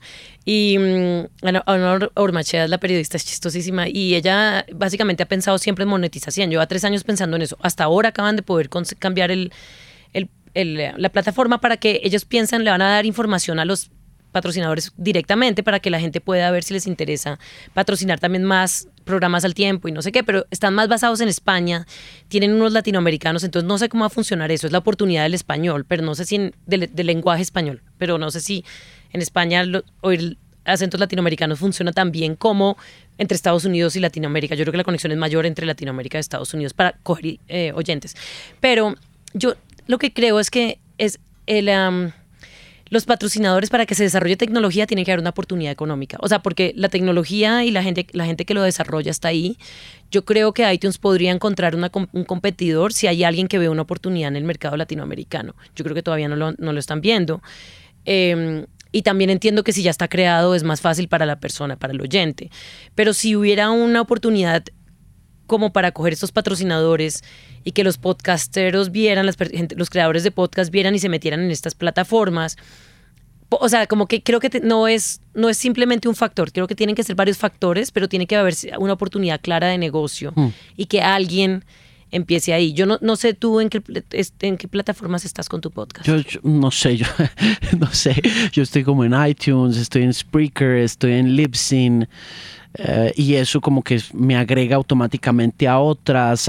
sigue siendo muy desordenada mi distribución y mi, y mi entendimiento de esa distribución. Claro, es que digamos, ahora con NPR parte de la razón por la que estamos con ellos es porque ellos tienen unas, una innovación y unas métricas grandísimas. Precisamente hoy está revisando y es que me dicen, tú estás en esta plataforma y me dicen cuántos oyentes tengo en cada plataforma. O sea, unas que no conozco, unos apps que no conozco, uno, uno, un oyente aquí, cuatro oyentes allá, 183 en este. Yo ah, voy a subir tal vez esta, pero yo. Y, me dicen a veces los oyentes me dicen, ay, tú deberías tener una app, Radio Ambulante debería tener una app. Y yo, pues yo tengo NPR One, yo tengo ya mi app y tengo. Pero, y estamos en estos apps, o sea, no es. Es como confuso, yo creo que toca escoger como una, pero yo entiendo cuando me metía en PR nos ponían citas, este monstruo, esta empresa. Eh, cita de marketing. ¿Quién es marketing? Y yo, pues yo y mi asistente. Y ellos siete personas. Luego, ¿quién es la, el, grupo del de, el, equipo técnico? yo y mi asistente. ¿Y cómo es tu técnico? Pues yo lo subo a SoundCloud. y eso es lo que yo contestaba. He aprendido más, pero creo que lo de, lo, de recibir las métricas es lo que, si, tú supieras más de, de tus métricas, tú estarías, si alguien viene y te dice, yo te ofrezco medirte dónde te escuchan, dónde, dónde eres más fuerte, cuánto te escuchan, eh, no sé qué, no sé qué, no sé qué, tú dirías, yo quiero estar en esa plataforma. Seguramente. Porque tú puedes aprender más de tu audiencia y crecer y potenciar eso. Y eso es lo que yo creo que nadie está viendo en Latinoamérica todavía. Yo lo que veo en América Latina con relación a métricas es lo que te digo con relación a lo que también se hablaba en Anaheim respecto a podcasting, independientemente de que, por ejemplo, en PR sea este monolito gigante de la distribución y de la agregación de diferentes podcasts eh, iTunes manda. O sea, rulea. Ellos, o sea, tú entras a tus stats y ahí está. O sea, como que iTunes, iTunes, iTunes. Y ya de ahí para abajo, Spreaker, Chrome, ¿no? Como que veo también otra cosa interesante que creo que va a pasar y que me parece que puede, que me parece que va a ser crucial en la manera como iTunes deje de ser la reina del podcasting en términos de escucha o de consumo y se convierta de pronto en un participante más. Ojalá Google se meta en esa pelea de verdad con una app nativa, porque creo que una de las cosas que hace muy fuerte a iTunes, pues es el hecho de que tiene iTunes Podcast y está metida en el celular. O sea, la gente ya la tiene ahí, no tiene que ir a buscarla, como, como lo hablamos hace un rato, que el podcast es como este gatico que puede estar por ahí, pero, no, te quiere realmente, te mire y no te quiere realmente. sí, de alguna manera. te mire, no sabes nada. Sí, pero em, eh, sí, el tema es eh, de pronto con la llegada del streaming, con la llegada de plataformas grandotas como Spotify, como Deezer, como la misma Apple Music, puede pasar, digamos, que es otra cosa que me parece interesante, que ha pasado acá en América Latina y que ha pasado en los últimos cuatro o cinco años de ejercicio del podcasting de algunos de nosotros. Em, y es que cuando nosotros arrancamos el ejercicio de podcasting, cuando Félix San Jordi arrancó el ejercicio de podcasting, cuando Galán arrancó, bueno, de hecho Galán arrancó más tardecito que nosotros, cuando Jairo arrancó, cuando arrancó Jules, cuando, hemos, cuando arrancamos nosotros a decir, vamos a apostarle a este tema del podcasting. muchas de las cosas que estaban pasando en nuestro ejercicio del podcasting, nuestra distribución del mismo, era un consumo completamente online o sea, lo que nosotros, y nosotros arrancamos a hacer el ejercicio por, por Spreaker. Y el ejercicio, por ejemplo, en el caso mío, fue muy de, de repurpose el content. De todo lo que estaba pasando en mi, en mi FM estaba reciclándose hacia ese lugar.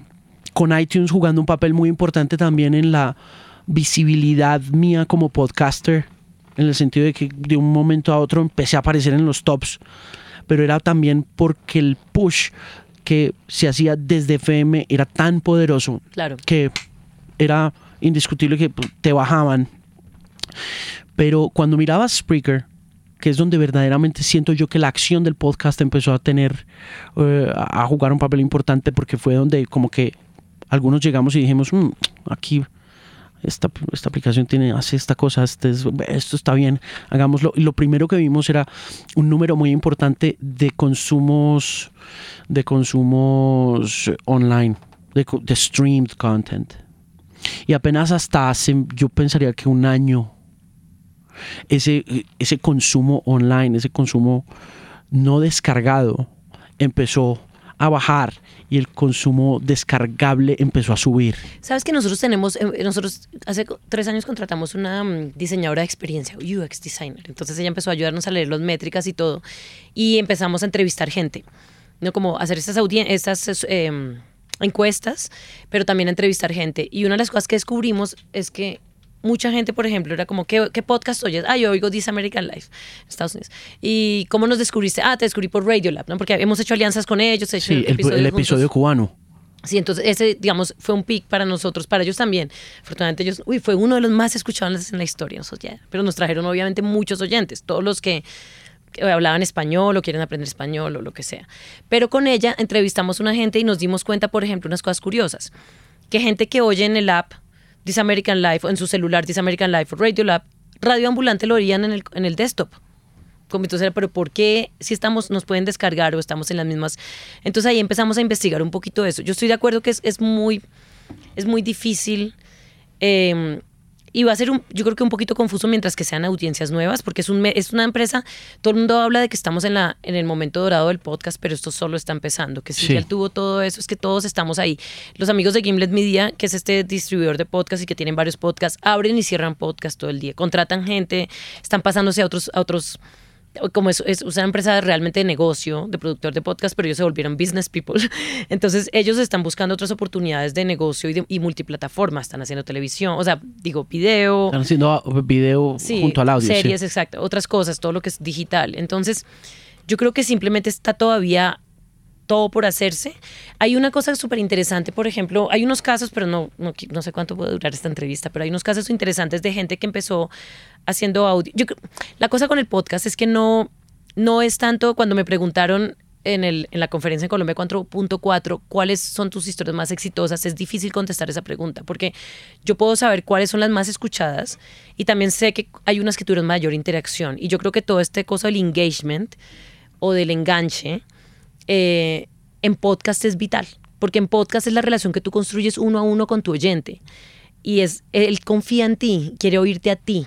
Y, quiere oír tu historia y quiere oír lo que tienes que contarle. Entonces ahí no es tanta gente, tantos hits en el, en el website, tienes, ahí es cómo construyes esa relación y esa lealtad. Claro. Y entonces cuando me preguntan cuál es la historia, porque mi hermana me dijo, ay, se confundió en esa pregunta. Y yo, pues claro, porque puedo, sé que hay unas que se oyeron más, pero hay otras que son mucho, han sido mucho más digamos como poderosas y a largo emocionalmente. plazo emocionalmente y como este, este contenido queda digitalmente ahí para siempre. Digital Stone, como dice Dan Carlin. Y hay episodios nuestros que luego vuelven y tienen un, un pic ahí rarísimo por algo de momento, algo de promoción. A veces decimos, ah, estos son los jóvenes que Donald Trump quiere sacar del país. Producimos estos dos episodios, ahora que ya dijo que va a acabar con esta cosa, los niños acompañados. Y ahí, prun, esos dos episodios producidos cuatro meses atrás tuvieron un, unos números, estuvieron en el, eh, los nombraron en el New York Times, ¿sabes? Entonces eso también es como particular. Entonces, yo creo que sí, es verdad que es un, es un, es difícil, sobre todo para los creadores de podcast, sobre todo porque yo creo que mucha gente quiere dedicarse a esto solamente. Y es difícil monetizarlo todavía, pero yo creo que hay ideas que están por crearse. Este proyecto que iba a mencionar se llama Harken y empezó con un proyecto en, la, en una emisora pública en, em, en Chicago que se llamaba Curious City, como la ciudad curiosa, y es Jennifer Brandel, una emprendedora que era la productora de radio de eso, y ella lanzaba una pregunta en su emisora, en la emisora local, y decía, cuéntenos, háganme una pregunta y nosotros vamos a reportar. Y la gente empezó a llamar por teléfono, la gente empezó a dejarla en el website, y ellos salían con su micrófono en mano a reportar y a contar la respuesta a la historia. ¿no? Ella ponía un ejemplo cuando la conocí en una conferencia hace tres años, que era... Em, ¿por qué hay tantos eh, murciélagos debajo de este puente? Claro, un referente local y ellas salían y, investigaban eso, pero la persona que dejó la llamada y también metieron la, pregunta de él en, el, en la mezcla final y ellos ven y reportas con nosotros que tú hiciste la pregunta y cosas así. Y entonces después, bueno, tenemos dos historias que vamos a poner aquí. Cubrimos la de los murciélagos o cubrimos esta, voten. Entonces la gente venía a votar escogían una, luego, ok, mi historia, la que yo les pregunté a, la emisora, eh, está ahí, vayan, a, oiganla. Entonces, la persona que lanza la pregunta se volvió un multiplicador. Este fue un proyecto que es súper exitoso y súper interesante para que yo pienso que hay gente que podría implementarlo en un, cuando tienes una audiencia como local, que es donde los patrocinadores quieren ver tu audiencia local.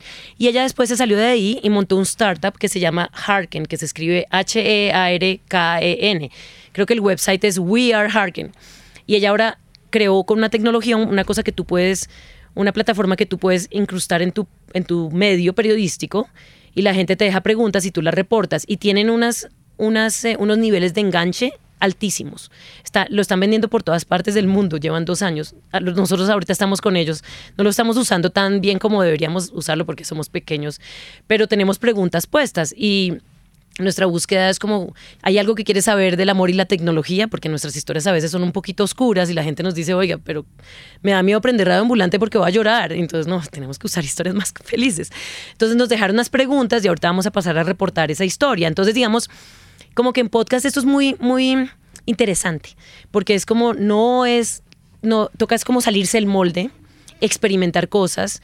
Eh, esto, e, ese caso de Curiosity te lo recomiendo porque tú tienes un, ustedes ya tienen aquí todos los podcasteros una audiencia como local, un nombre y eso, pero, pero claro, yo también pensaba, yo tengo preguntas que yo haría en Bogotá.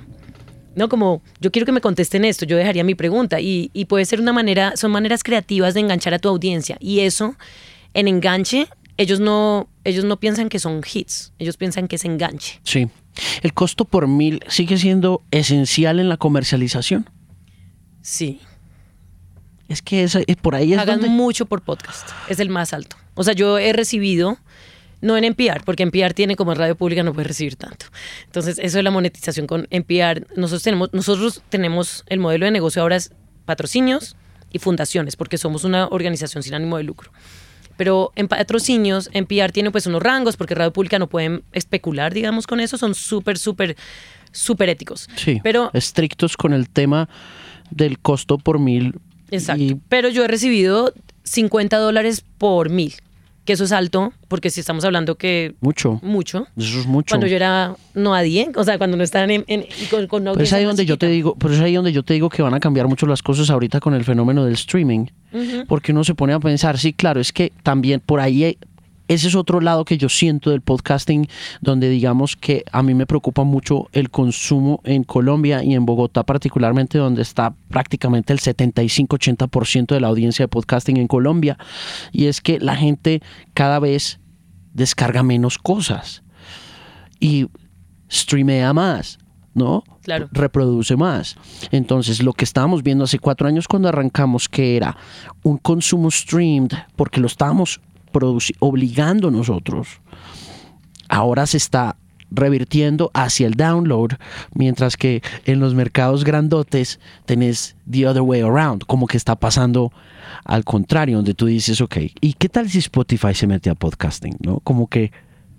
Claro, pero digamos la razón por la cual nosotros no estamos en Spotify, por ejemplo, que yo creo que podría ser un multiplicador en Latinoamérica buenísimo, porque la gente sí oye Spotify en Latinoamérica, oye música, ¿no? Eh, porque todavía nosotros no tenemos esa plataforma en Latinoamérica. El, acuerdo es exclusivo, pero estamos buscando como quien coja Latinoamérica. El acuerdo es exclusivo con NPR. Con NPR. Sí, claro. Eh, esa exclusividad. No, es eh, que ellos no quieren que no estemos en Latinoamérica, es que no quieren que le demos nuestro contenido a nadie más, porque ellos van a tener patrocinadores por episodios. Y, ellos quieren es que esos patrocinadores lleguen a su website. Claro, pero ellos no tienen son grandes, pero no es que ellos, ellos no es que no les interese Latinoamérica. Son una empresa ahora un poquito más, les ha tocado volverse más, pensar un poco más en el modelo de negocio, porque ellos también están muy cómodos en su esquina cómoda y la gente, los productores, los, la gente como tú, los, los dueños de, los, de, la voz, se empezaron a salir a hacer su propio negocio y a volverse dueños de sus propios proyectos. Entonces ellos tuvieron que empezar a cambiar y a invertir en esta tecnología digital también. A todo el mundo le a todos los medios tradicionales les ha tocado.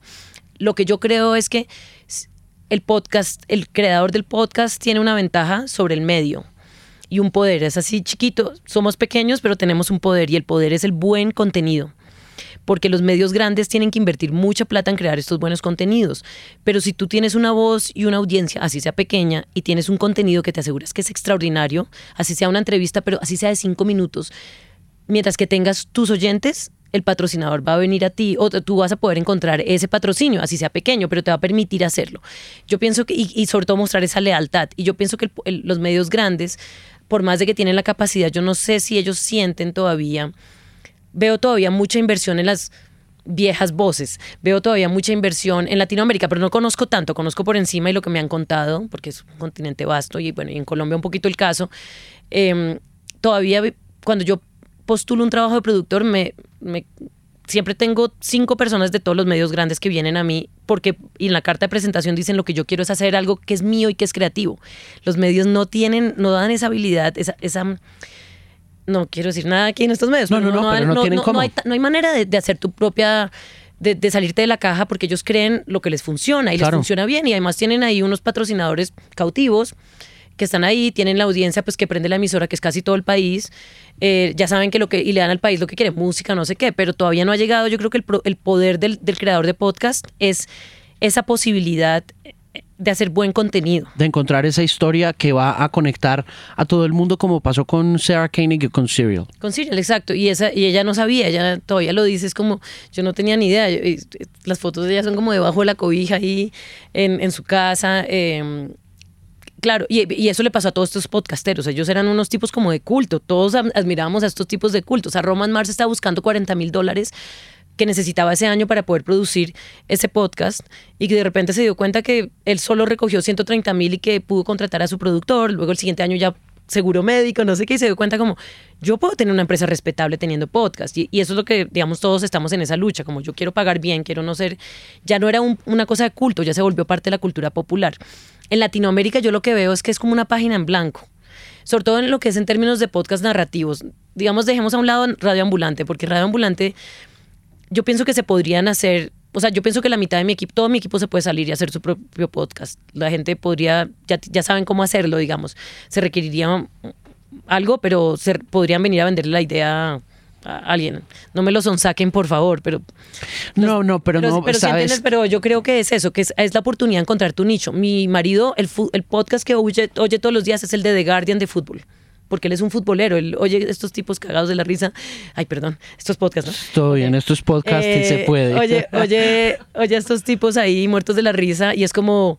Y, y oye otros podcasts, pero cuando le preguntan a usted qué oye, él dice, pues, fútbol. Eso es lo que yo oigo. Entonces es el nicho que tú encuentres que te permite, que tienes esas.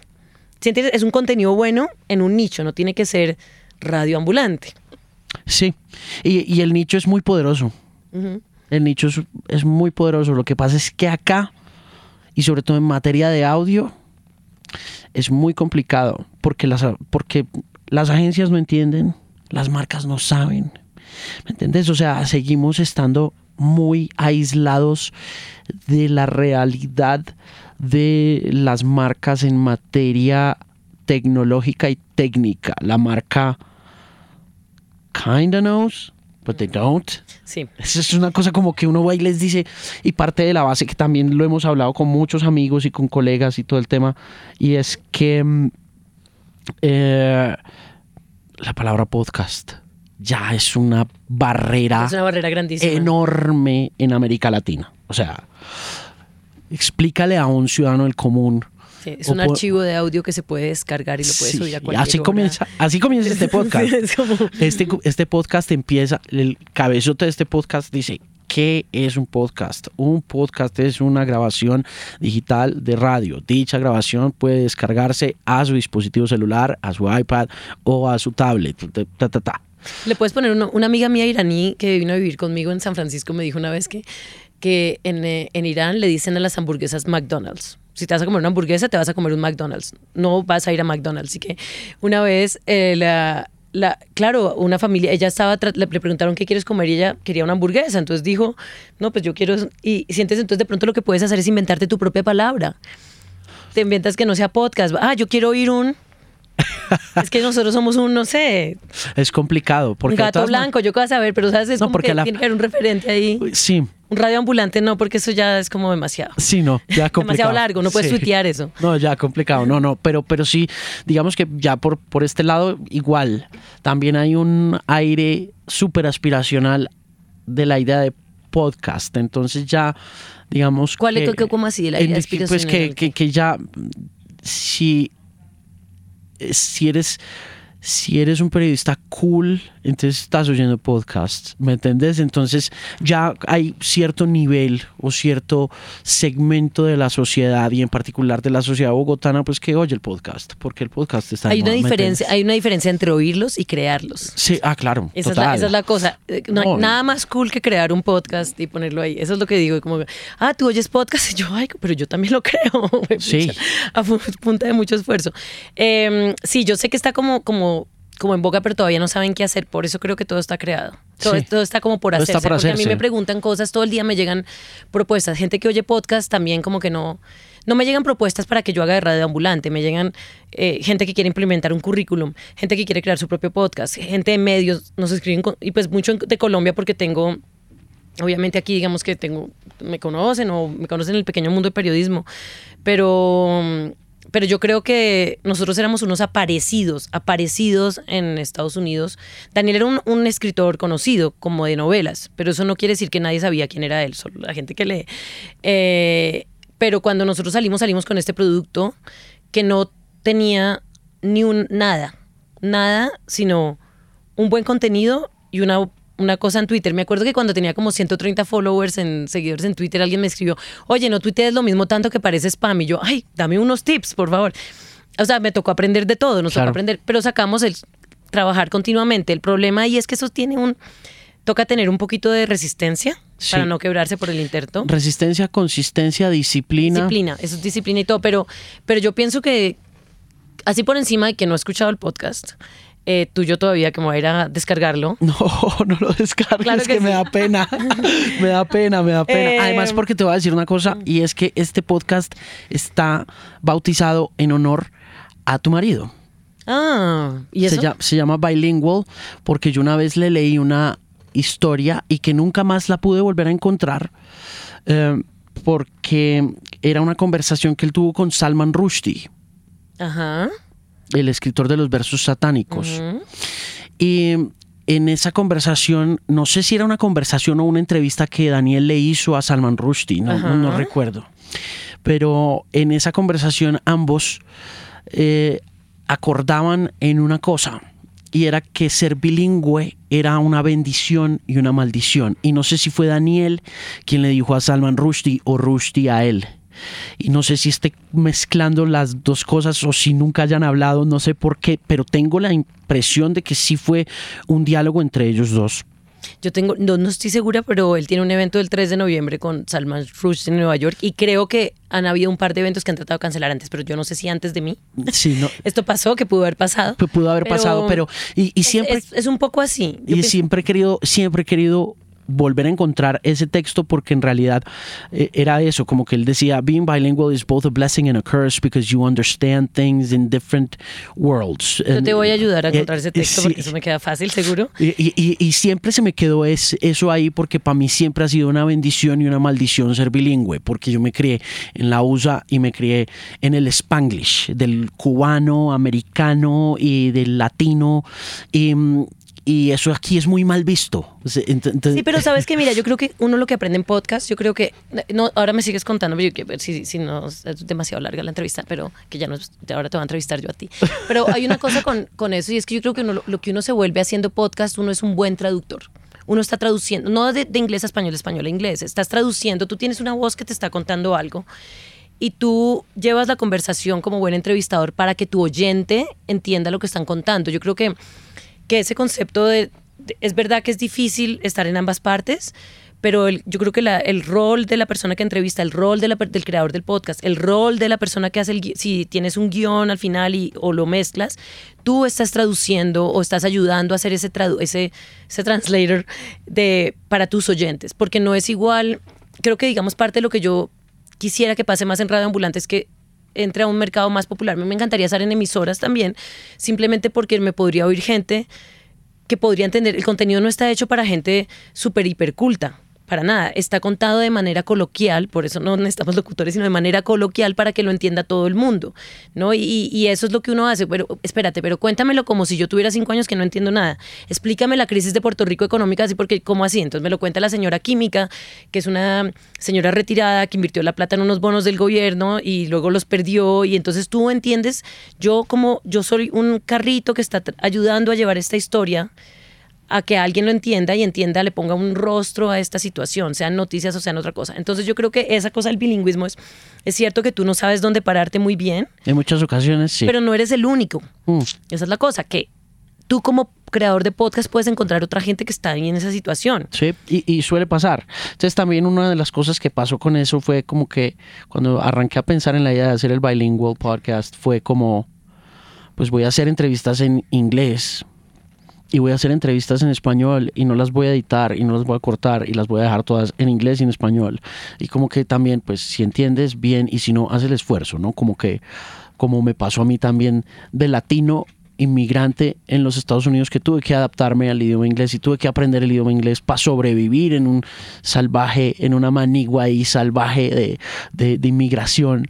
Y, y, también como para que aprendas alguna cosa nueva o para que conozcas a alguien nuevo. Y si, y si eres, si es, si en, y, es, y esa fortaleza del podcast como tal es también su más grande debilidad porque seguramente hay una erosión enorme de gente cuando arranca un podcast y no entienden lo que está pasando porque no entienden el idioma, sea en inglés o en español. Lo que pasa es que ahí tienes que tener en cuenta la audiencia que quieres, a la que le quieres llegar. Y mm, entonces ahí si es una audiencia como que hace un esfuerzo, estás diciéndole al oyente, pues si te gusta, quédate y si no, no. Entonces ahí estás diciéndole, ahí el, perrito va a dejar de mover la cola, el gato te va a mirar con odio. Sí, total. Entonces eh, yo creo que ahí... Em, lo que pasa es que también hay otra cosa y es que, digamos que ese ejercicio del podcasting, como lo están haciendo ustedes independientemente y como está cambiando la forma de contar historias, no lo puedo hacer yo. ¿Me entiendes? O sea, yo tengo la posibilidad de entrevistarte a ti, puedo poner esta entrevista completa y mucha gente la va a oír, otra gente no la va a oír porque es demasiado larga, lo que sea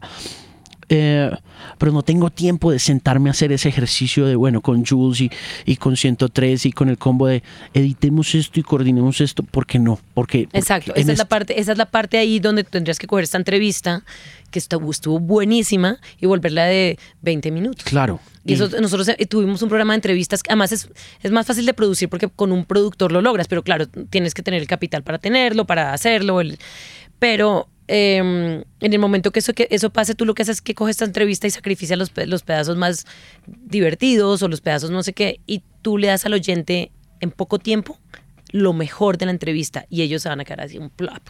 Si le das la entrevista completa no van a oír todo esto maravilloso que yo estoy contando ahorita porque está al final. Pero de pronto si le das en 20 minutos ese poquito, una entrevista editada de dos horas o en siete, no importa, así sea cortica.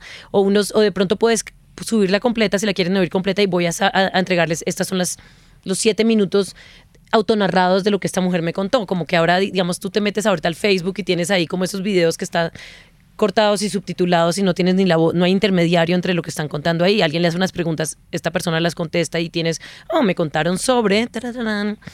Y yo creo que eh, eh, esa pregunta que tú tienes sobre el bilingüismo y sobre tu experiencia y como, yo creo que es una pregunta que no, que puede ser universal en un podcast que no solamente requeriría, lo puede vivir gente que está eh, que le tocó romper además la barrera del idioma. Hay gente que eh, eh, es el mundo, es el momento del desplazamiento. Hay, hay, hay, hay, hay algo más que un idioma que toca romper cuando tú te desplazas. Si eres cubano y estás atrapado en Colombia, si eres haitiano y te toca irte a Brasil, bueno, hay así todos los idiomas un poco. Pero hay, hay muchas barreras. Entonces yo creo que lo que tú podrías hacer también es explorar esas barreras. No tiene que ser un podcast sobre inmigración, solamente porque puede ser de negocios, o sea, puedes enfocar con diferentes tipos de personas migrando de aquí a allá. Pero yo creo que tú puedes encontrar la audiencia, lo que pasa es que creo que tendrías que centrarla un poco. No, y tocaría Y te tocaría sentarte, es verdad, a tener a alguien, no, yo creo. Sí, claro, no, y hay muchas ideas para desarrollar, pero uno dice, no, no, en estos, o sea, en estos momentos como que mi prioridad es, son estas emisoras, son estas emisoras en FM y el, el podcast sigue siendo un pastime, sigue siendo un fascinante pasatiempo en el que permito que el long form, como sea, como lo mires, narrativo, editado o entrevistado, sea el protagonista. En una era en la que tengo que darle cositas de cinco minutos a la gente en radio y eso o la misma canción todos los días y eso me aburre, puedo decir, pues voy a hablar con Carolina Guerrero durante una hora y media y lo voy a publicar. Y no, no tengo por qué preocuparme por nada. Sí, esa libertad es increíble. Exacto. Y, y es, y, y, finalmente, pues eso es lo que siempre estamos buscando, ¿no? sí, La búsqueda de la libertad. Carolina, muchas gracias. No, mil gracias a ti. Y saludos a Daniel y ojalá encuentren lo de Salman Rushdie a ver si no estoy equivocado. Sí, y buena suerte con este podcast. Yo voy a estar observando. Bueno, chévere. oyendo, oyendo. Chévere.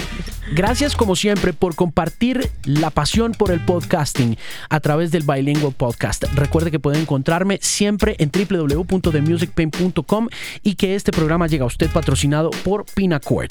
Si usted alguna vez se ha preguntado por qué comprar productos de marca es tan costoso o por qué tener acceso a moda internacional es tan complejo, Pinacord.com es un portal en línea que ofrece productos excepcionales, los que usted tanto deseaba con descuentos de hasta 80%. Compre desde su casa, en su dispositivo favorito y Pinacord le va a entregar su orden en cualquier parte de Colombia. Le garantizan una experiencia agradable, segura, rápida y económica. Le va a encantar. Visite y para cualquier información de carácter artístico y estético visite www.themusicpimp.com. Una voz confiable en la música.